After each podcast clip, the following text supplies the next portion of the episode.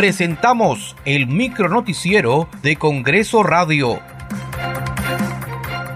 ¿Cómo están? Les saluda Danitza Palomino. Hoy es martes 21 de noviembre del 2023.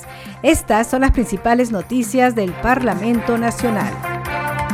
La Comisión de Constitución desde las 10 de la mañana debatirá y votará el predictamen que propone la ley que modifica la Ley 28094, Ley de Organizaciones Políticas sobre Elecciones Primarias. También debatirá y votará el dictamen que propone la Ley de Reforma Constitucional del artículo 35 de la Constitución Política del Perú para promover organizaciones políticas de alcance nacional.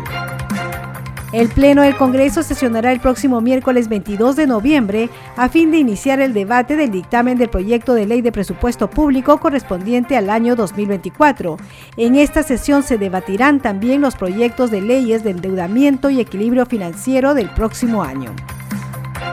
El presidente del Congreso, Alejandro Soto, a través de su cuenta de Twitter, saludó al recién electo presidente de Argentina, Javier Milei, por su victoria democrática, deseándole éxitos para su gestión.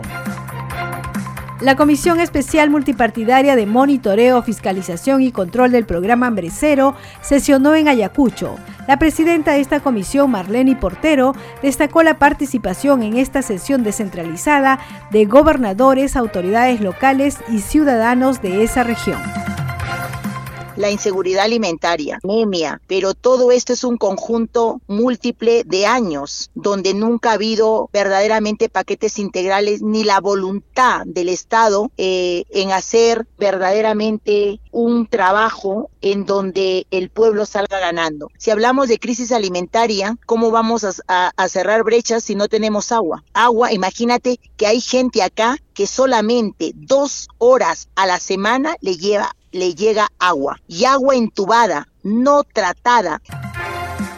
La Comisión de Ciencia, Innovación y Tecnología aprobó el proyecto de ley que declara de interés nacional la compra de satélite artificial de telecomunicaciones, proveedor de datos de Internet satelital como solución a la problemática de dotación de Internet a las zonas rurales y fronterizas del país.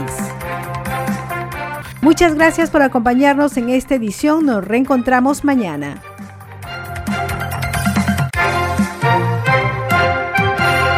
Hasta aquí el micronoticiero de Congreso Radio, una producción de la Oficina de Comunicaciones del Congreso de la República.